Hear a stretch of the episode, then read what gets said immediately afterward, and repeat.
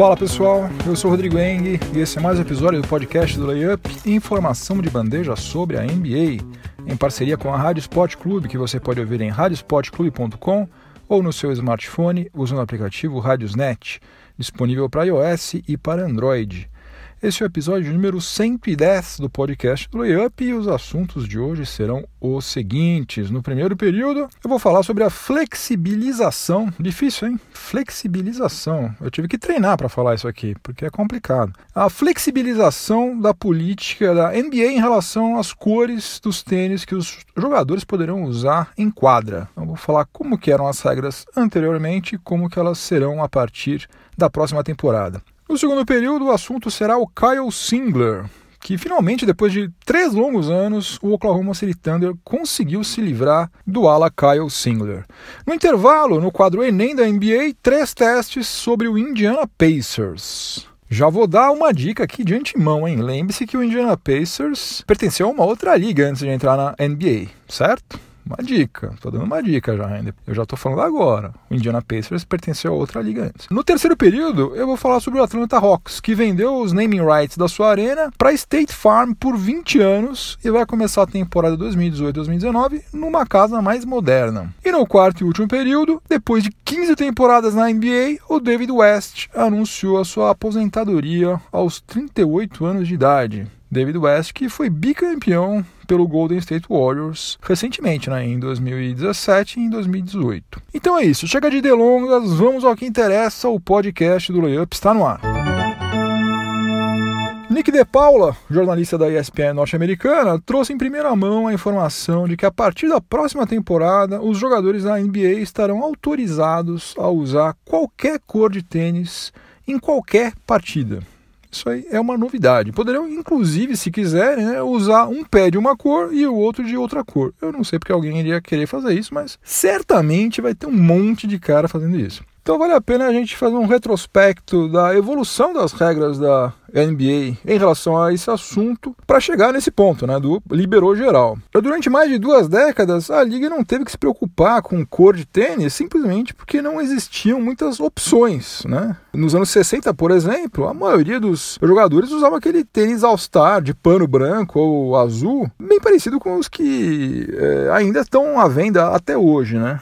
Hoje virou um negócio meio cult, né? Se usar aqueles All-Star de pano. Mas nos anos 60 era o que havia de mais moderno. Daí nos anos 70, e principalmente na década de 80, começaram a aparecer os tênis de couro de várias marcas, de várias cores também, tecnologias mais modernas e tal. E daí, sim, daí a NBA criou uma regra segundo a qual os tênis precisavam ser pelo menos 51% brancos ou pretos e poderiam ter detalhes nas cores das respectivas franquias. Ah, daí, em 1985, o Michael Jordan entrou em quadra com o Air Jordan 1, que era um tênis que tinha as cores do Chicago Bulls, até aí tudo bem, só que ele não respeitava as regras da NBA, porque ele era branco, ele era preto e ele era vermelho, ele tinha três cores. Se ele fosse preto ou branco com detalhes em vermelho, tudo bem, mas não era assim. Tinha uma parte gigantesca vermelha e daí a NBA baniu o Air Jordan 1, o que curiosamente só fez com que o tênis ficasse mais popular, né? Afinal de contas, tudo que é proibido fica mais interessante. A molecada esgotou o tênis e depois essa marca aí virou um fenômeno, né? Hoje em dia a Jordan vale, é, se não me engano, 3 bilhões de dólares. Agora, um pequeno parênteses aqui. Eu sinceramente não sei por que cargas d'água o Magic Johnson pôde usar o Converse Weapon, que era branco, amarelo e roxo, sem problema nenhum, né, nos anos 80. E o Michael Jordan foi proibido de usar o Air Jordan 1. Se alguém souber, por favor, me explique, porque eu não sei. Fecha parênteses. Enfim, essa regra aí vigorou até o final da década passada, quando a NBA passou a permitir que os jogadores usassem tênis coloridos de uma cor só, desde que a cor fosse a mesma cor da franquia. Então, por exemplo, um cara que fosse jogador, sei lá, do Miami Heat, poderia usar, por exemplo, um tênis todinho vermelho. Beleza, sem nenhum problema. E como a grana sempre fala mais alto, né, e esse mercado de tênis só vem crescendo nos últimos anos aí no mundo inteiro, a partir de 2012 a NBA passou a permitir que em partidas disputadas em algumas datas especiais, tipo Natal, Thanksgiving, Martin Luther King Day, os jogadores pudessem usar tênis eh, decorados com algum tema em especial, qualquer tema. Eu já vi tênis, vocês já devem ter visto também, tênis é decorados com o Jason Voorhees do Sexta-feira 13, já teve tênis do Coringa, do Batman, enfim, qualquer coisa. E tem uns que foram muito bacanas, ficaram muito legais mesmo. Eu não ia usar porque eu já sou tiozão, mas se eu tivesse lá meus 14, 15 anos de idade, eu certamente iria pirar. E agora, o que aconteceu? A NBA decidiu simplesmente não adotar nenhuma restrição quanto a cores a partir da próxima temporada. A única proibição diz respeito à inclusão de logotipo de patrocinadores nos tênis. Então, por exemplo, um, o jogador do Cleveland Cavaliers não pode usar um tênis que tenha o logo da Goodyear, né, que é a patrocinadora lá da franquia de Ohio, e nem de qualquer outra empresa, obviamente. Para todos os efeitos, a NBA está fazendo isso aí para dar mais liberdade de expressão aos, aos, jogadores, né? Pelo menos isso é o que está sendo divulgado. Mas na verdade, o que está por trás disso tudo, mais uma vez, é o dinheiro. A Nike pagou um bilhão de dólares para ser a fornecedora oficial do material esportivo da NBA. Eu disse um bilhão com B, não um milhão. E segundo o Nick De Paula, quase 67% dos jogadores que atuam na NBA usam tênis Nike. Então, essa eliminação de restrições vai possibilitar que uma infinidade de modelos diferentes sejam concebidos e agora, o que é mais importante de tudo, sejam efetivamente usados nas quadras, né? o que certamente vai refletir positivamente nas vendas. Vamos ver se essa liberdade vai ser usada de uma forma racional, inteligente, criativa. Né? Tomara que a gente tenha boas surpresas, mas já estou esperando algumas coisas ridículas e bizarras pelo caminho.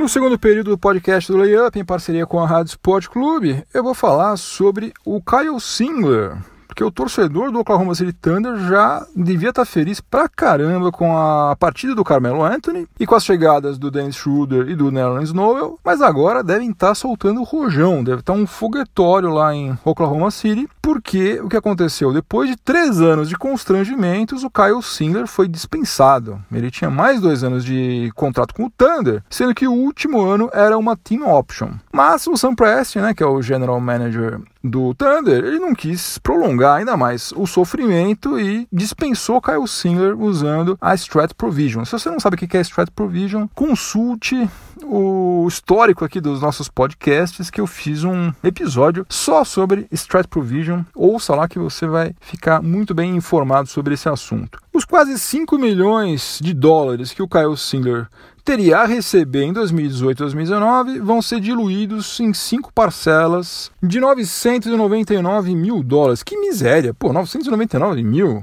Vou inteirar com mil dólares aí para ficar redondo. Isso aí isso parece coisa de gente pobre. Até parece que eu tenho mil dólares para inteirar em cinco parcelas ainda, porque tem que pagar isso aí cinco vezes. Não tenho não, gente. Vai com esses 999 mil mesmo, que já está de bom tamanho. E com isso, além de ficar livre do Kyle Singler, o Thunder ainda vai economizar cerca de 23 milhões e 400 mil dólares, somando as despesas de salário e de luxury tax. Agora, olha só que coisa bizarra. Mesmo tendo se livrado do Carmelo Anthony e do Kyle Singler, o Thunder ainda vai pagar quase 80 milhões de dólares de luxury tax na próxima temporada. A não ser que o Sam Prest faça ainda alguma outra mágica, né? Agora vamos lembrar a gloriosa passagem do Kyle Singler pelo Thunder. Ele chegou a Oklahoma em fevereiro de 2015, vindo do Detroit Pistons, na mesma negociação que levou o Enes Kanter ao Thunder. E daí o que, que fez o Sam Prest? Ele ofereceu uma extensão contratual ao Singler no valor de 25 milhões de dólares em 5 anos. Hoje em dia é fácil a gente dizer que foi uma burrada gigantesca, mas na época não pareceu ser uma coisa muito maluca, porque nos três primeiros anos em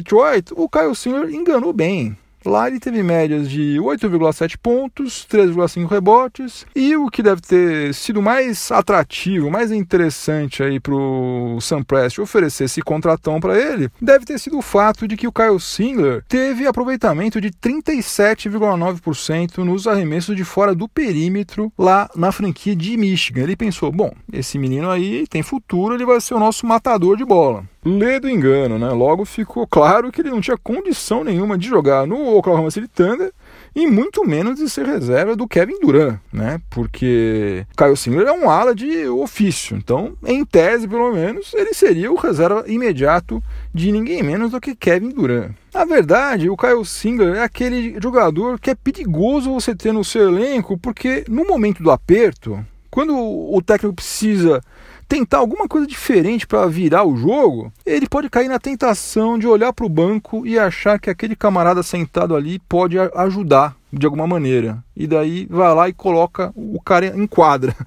E nunca dá certo, né? O Billy Donovan caiu nessa aí algumas vezes, mas depois foi se tocando. E por pior que tivesse a situação do Thunder, ele não colocava mais o Singler em quadra de jeito nenhum. Caiu o Singler na última temporada, ele só jogou 12 partidas e teve média de 4,9 minutos, praticamente nada. No final das contas, ele era só um cara que estava ocupando uma das 15 vagas no, no elenco e estava consumindo uma fatia considerável do orçamento do Thunder, além de fazer com que a franquia tivesse que pagar uma luxury tax absurda. Então, todo o sentido do mundo em mandá-lo embora. Até acho que deveriam ter feito isso antes, mas acho que o Sam Prest não fez isso porque ia ser o reconhecimento meio que precoce de uma burrada master que ele fez. Mas vamos convir que o cara que já draftou Kevin Durant, Russell Westbrook e James Harden, o cara tem crédito para fazer mais umas 30 burradas dessa aí sem problema. Enfim, para todos os efeitos, entre mortos e feridos,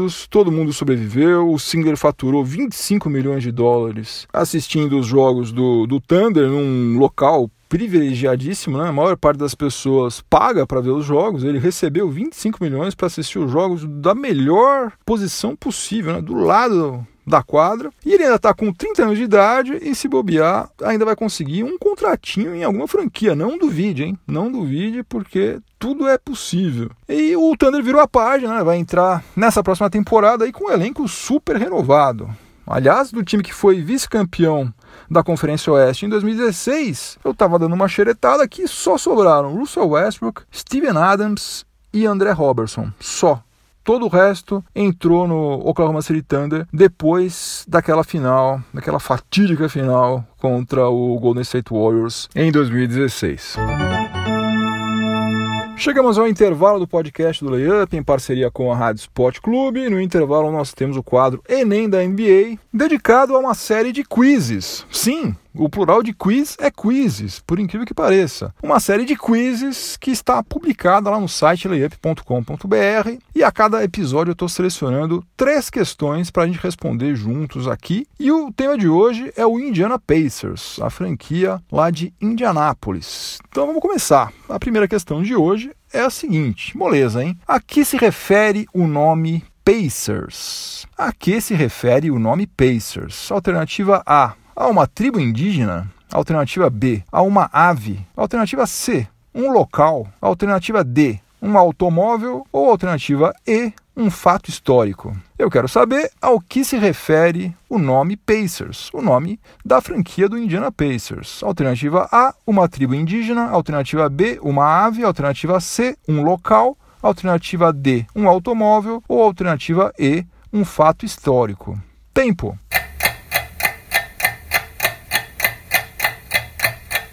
Moleza, né? Alternativa D, um automóvel. O pace car ou safety car é um automóvel que entra na pista durante uma corrida para limitar a velocidade dos competidores quando ocorre algum acidente ou algum incidente. O nome Pacers foi escolhido porque a cidade de Indianápolis tem forte identidade com o automobilismo, em especial por causa da, da prova conhecida como 500 milhas de Indianápolis, da qual você já deve ter ouvido falar, mesmo que você não curta automobilismo. Eu, particularmente, não sou muito chegado. Questão número 2. Desde a sua fundação, em 1967, quantas vezes o Indiana Pacers já foi campeão? Desde a sua fundação, preste atenção, em 1967, quantas vezes o Indiana Pacers já foi campeão? Alternativa A, nenhuma. Alternativa B, uma. Alternativa C, duas. Alternativa D, três. Ou alternativa E, quatro vezes campeão. Eu quero saber quantas vezes o Indiana Pacers já foi campeão desde a sua fundação em 1967. Vamos às alternativas de novo. Alternativa A, nenhuma. B, uma. C, duas. D, três. ou E, 4. Tempo.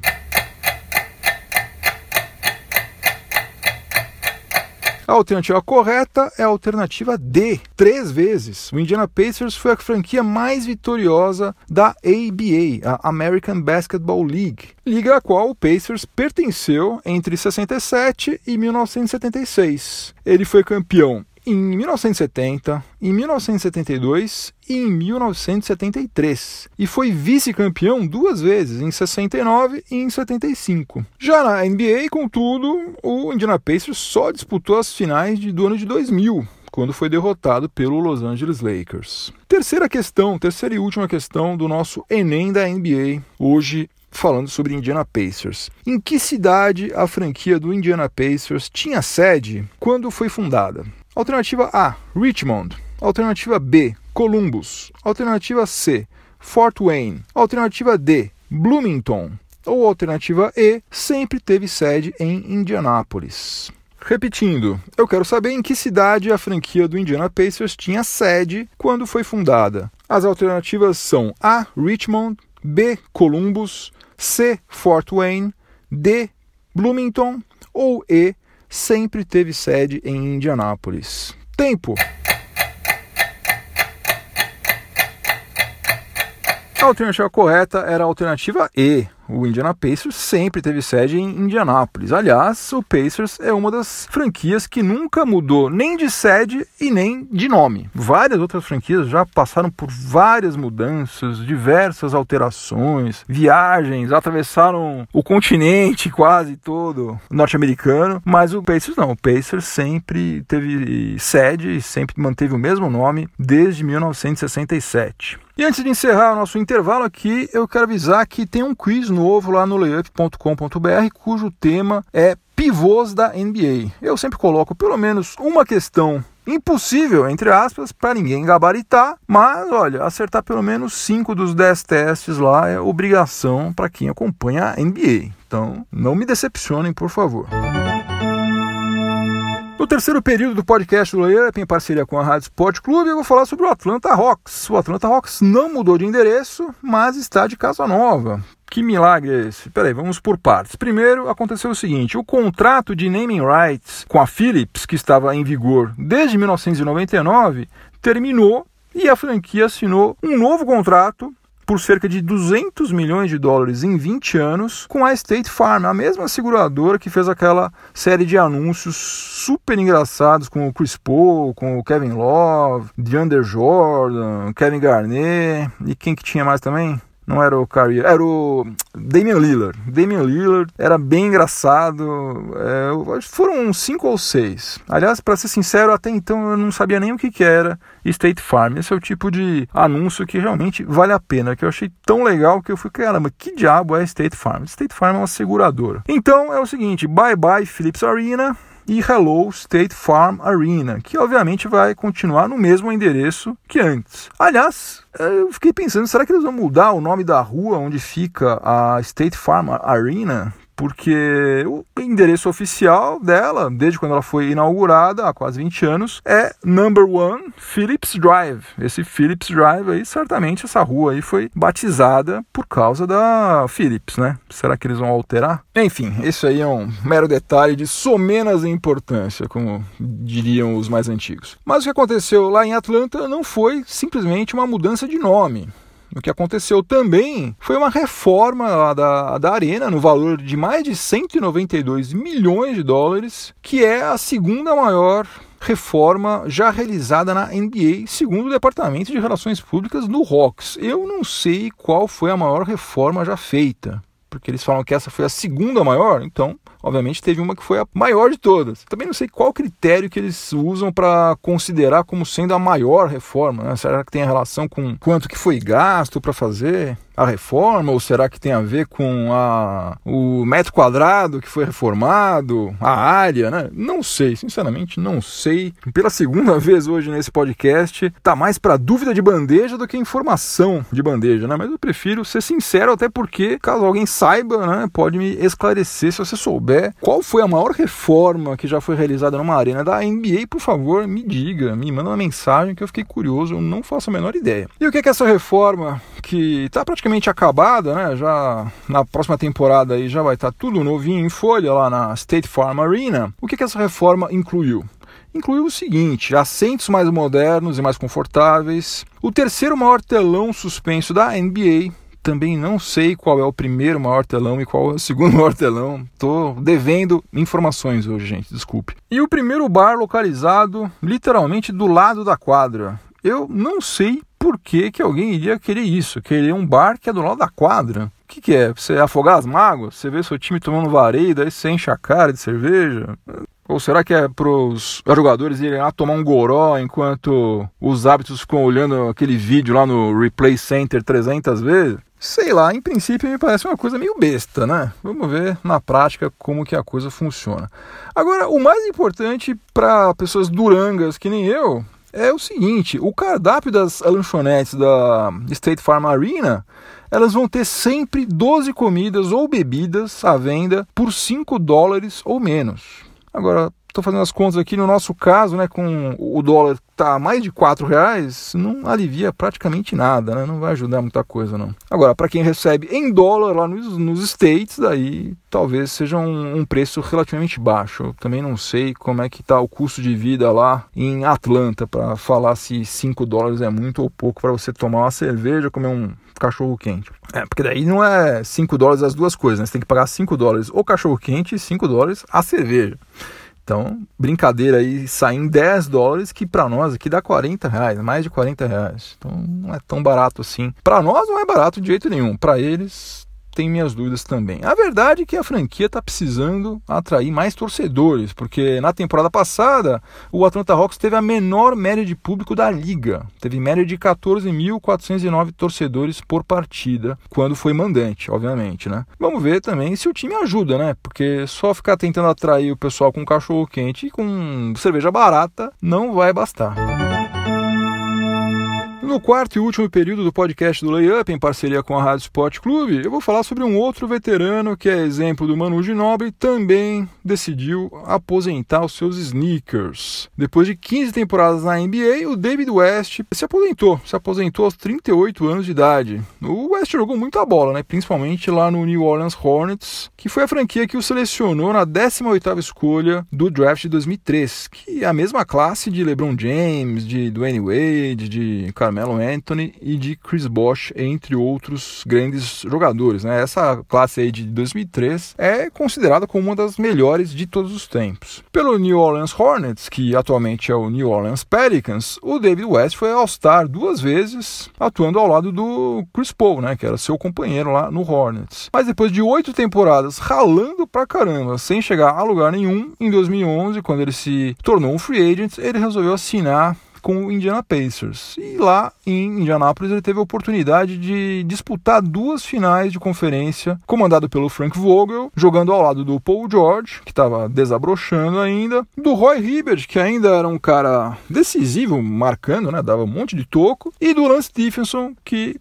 fazia a gente acreditar que ele tinha potencial para ser All-Star, né? Hoje em dia já sabemos que ele passou anos-luz de ser All-Star. Só que o Pacers do David West acabou perdendo, sendo eliminado pelo Miami Heat do LeBron James, do Dwayne Wade e do Chris Bosh, tanto em 2012, com bastante emoção, né? Perdeu por 4 a 3, e também em 2013, quando perdeu por 4 a 2. Aí, depois de quatro temporadas em Indianápolis, já chegando na casa dos 35 anos de idade, o David West foi caçar o seu anel de campeão, primeiro no San Antonio Spurs, onde ele não encontrou o anel, e depois no Golden State Warriors, onde ele já para acabar com a miséria, já pegou dois de uma vez, né? Foi campeão em 2017 e agora em 2018. Olha, sinceramente, no caso do David West, eu não considero problema algum ele ter caçado anéis de campeão, porque apesar dele não ter sido decisivo para nenhum desses títulos aí do Golden State Warriors, ele deu a contribuição dele dentro de quadra. Na temporada 2016-2017, o David West disputou 68 partidas na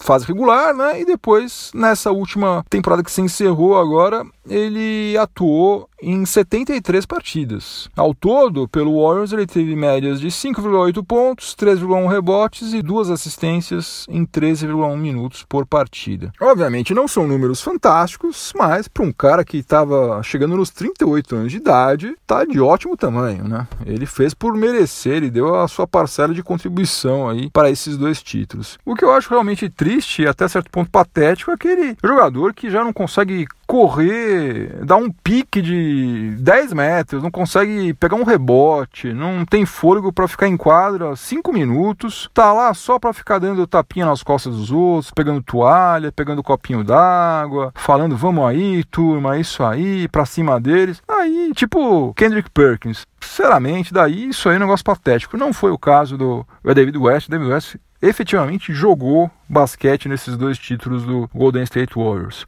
E embora ele não tenha sido um cara tecnicamente brilhante, ele era um jogador que qualquer técnico queria ter no seu time, né? Tanto é que ele foi jogar pro Greg Popovich e pro Steve Kerr no final da carreira. Dois dos melhores técnicos de todos os tempos quiseram ter David West nos seus elencos. O cara super raçudo, não levava desaforo para casa e fazia o feijão com arroz que se espera de um ala pivô. Então, valeu David West, boa aposentadoria. Aproveite bem os seus 92 milhões de dólares que você amealhou durante essas 15 temporadas na NBA. Fim de jogo, acabou mais um episódio do podcast do Layup. Antes de eu ir embora, vou deixar minha trilha sonora para o final de semana, que hoje vai ser a música Cretin Hop, que numa tradução direta, bem direta mesmo, seria alguma coisa como A Dança dos Cretinos. Mas não se perca por esse título, porque essa música aí, ela abre o excelente Rocket to Russia, do Ramones, que foi lançado em 1977, mas eu só fui conhecer Ramones lá em 1988, quando eu tinha 16 anos, porque não era o tipo de música que você conseguia ouvir no rádio, o rádio não tocava Ramones de jeito nenhum, e na minha casa era um festival de Beatles, Rolling Stones, MPB, música clássica. Fora disso, aí era meio difícil você encontrar qualquer outra coisa lá no nosso acervo. Eu tive que ir depois aos poucos garimpando as coisas. E eu posso estar tá viajando muito, mas eu acho que eu não estou. Pela minha lembrança, quem me apresentou Ramones foi o Fábio Pira, o armador que jogou comigo lá no, no Pinheiros em 1988 e em 89. É Pira porque ele era de Piracicaba. Na verdade, o nome dele eu nunca soube, eu só chamava ele de Fábio Pira ou de Pira. Aliás, gente finíssima, jogava muito. Infelizmente perdi contato com ele, mas já tô viajando aqui. Cretin Hop, do álbum Rocket to Russia, do Ramones, pode ouvir que é diversão na certa. Um ótimo final de semana para todo mundo, muito juízo, voltem todos inteiros e inteiras para casa. Semana que vem tem mais. Um abração, tchau, tchau.